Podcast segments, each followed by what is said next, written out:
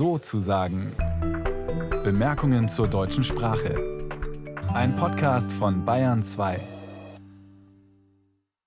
Mit Tobias Stosiek. Schön, dass Sie dabei sind. Ähm, Ähm, äh, ähm, Ähm, ähm, ähm, ähm, äh, sozusagen. Ähm, so. Und damit sind wir schon beim Thema. Uns interessiert heute nämlich das, was Sie nicht hören, wenn Sie Radio hören, in den allermeisten Fällen zumindest. Denn bei uns im Funk, da wird geputzt. Sprich, wenn wir ein Interview aufzeichnen, wie in dem Fall zum Beispiel, dann schneiden wir hinterher alles raus, was stört, bis das Gespräch clean klingt und kein Ähm den Hörgenuss mindert. Und das scheint auch irgendwie Sinn zu machen, denn das M, das hat nicht den besten Ruf. Es lässt uns nervös und unsicher erscheinen. Politikerinnen und Politiker trainieren es sich sogar ab deswegen.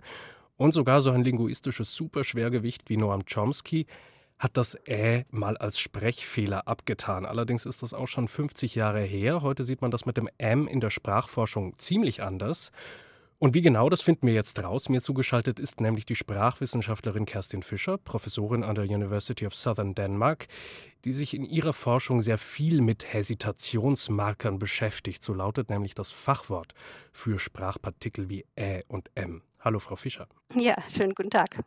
Ich habe es ja eingangs schon gesagt, wir im Funk, wir schneiden Äs und Ms aus den Gesprächen meistens raus, eben weil wir annehmen, dass das beim Hören stört. Ist das richtig oder falsch oder vor allem zu pauschal? Also es ist insofern zu pauschal, weil es da tatsächlich auf die Menge ankommt. Also wenn wirklich jedes zweite Wort aus ir oder ir besteht, dann stört es. Aber die Hesitationsmarker an sich haben sehr, sehr wichtige Funktionen, die tatsächlich dem Hörer das Verarbeiten der gesprochenen Sprache vereinfachen. In welcher Hinsicht? Also wie funktioniert das? Also zum einen funktionieren die als Strukturierungssignale. Und zwar markieren Hesitationsmarker oft die Einheiten, die quasi zusammengehören. Das heißt also, die kommen an wichtigen Grenzen vor, von einzelnen Gedanken oder Ideen oder auch Sätzen.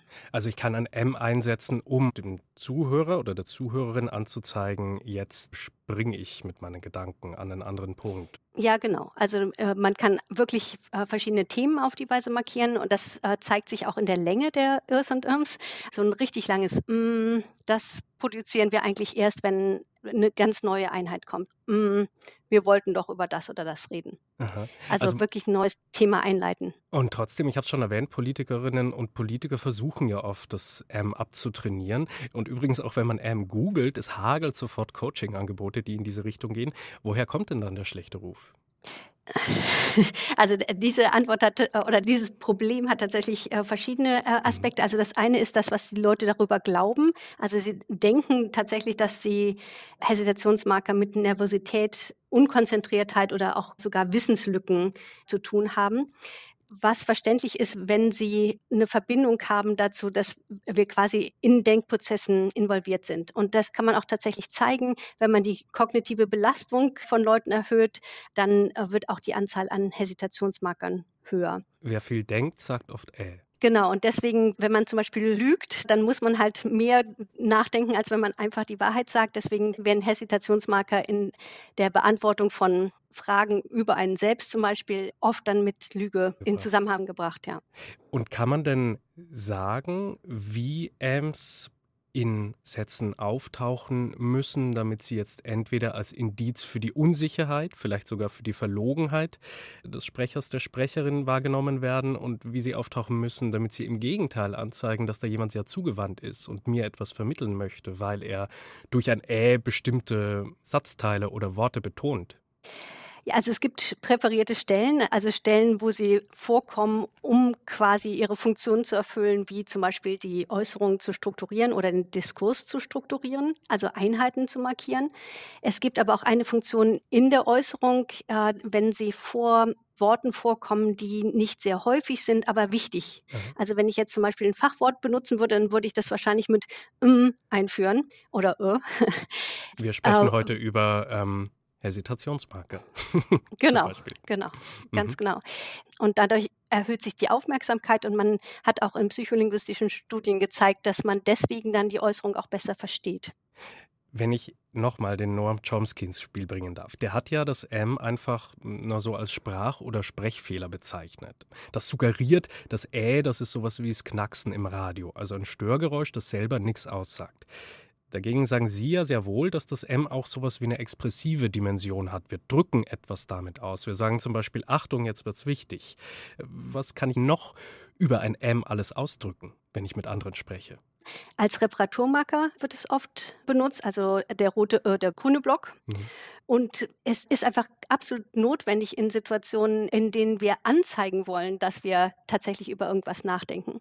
Also wenn uns zum Beispiel ein Freund fragt, kannst du mir am Samstag beim Umzug helfen, kann ich nicht sagen nein. Das kommt einfach ähm, nicht gut ähm, rüber. Genau. Nein. Da muss man, muss man so tun, als ob man ganz, ganz lange darüber nachdenken würde. Und das macht man mit Hesitation.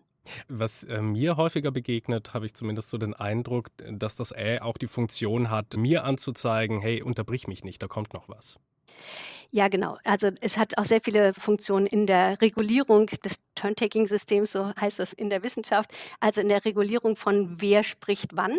Und wir können das vielfältig einsetzen, um eben nicht unterbrochen zu werden, aber auch um den Turn zu übergeben. Also so ein finales mm, zeigt dann auch an, so jetzt können Sie aber auch den Turn wieder haben. Also nicht jedes Äh ist gleich oder funktioniert gleich. Äs performen verschieden oder ich kann sie verschieden einsetzen.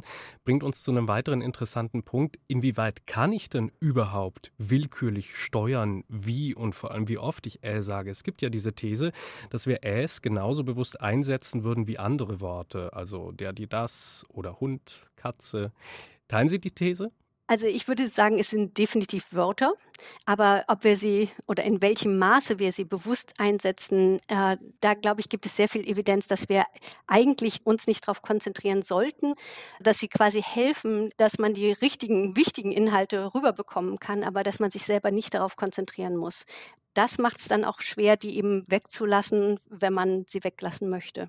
Aber es gibt natürlich Coaching-Angebote, ich habe es ja schon gesagt, die in diese Richtung gehen. Oft ist es ja dann so, dass zum Beispiel Politikerinnen ähm, und Politiker dazu tendieren, diese Füllwörter durch andere Floskeln zu ersetzen. Der Klassiker ist ja dieses Ja, liebe Frau Will am Anfang von genau. Antworten.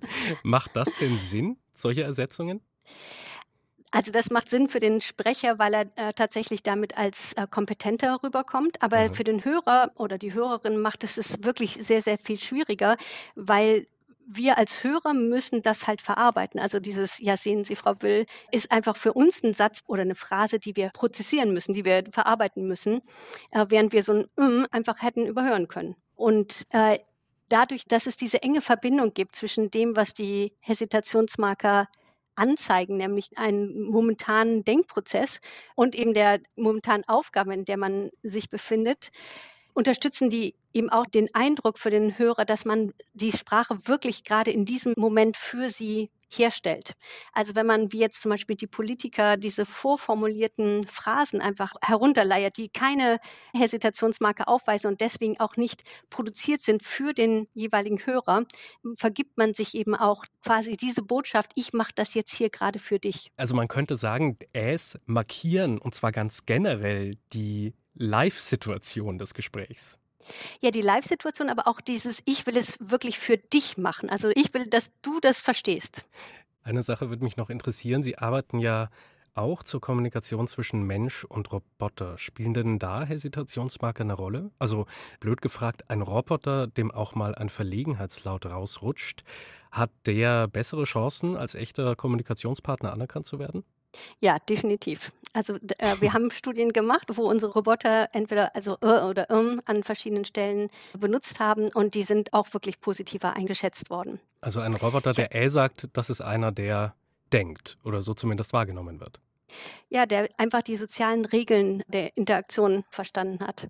Das sagt Kerstin Fischer, Professorin für Sprachpragmatik an der University of Southern Denmark. Vielen Dank, Frau Fischer. Gerne. Und das war es schon wieder mit sozusagen Bemerkungen zur deutschen Sprache. Die Sendung gibt es natürlich auch als Podcast, finden Sie im BR Podcast Center oder unter bayern2.de slash sozusagen. Und falls Sie Fragen oder Anregungen für uns haben, dann gerne via Mail an sozusagen at bayern2.de. Wir freuen uns drüber. Tschüss, sagt Tobias Stosiek.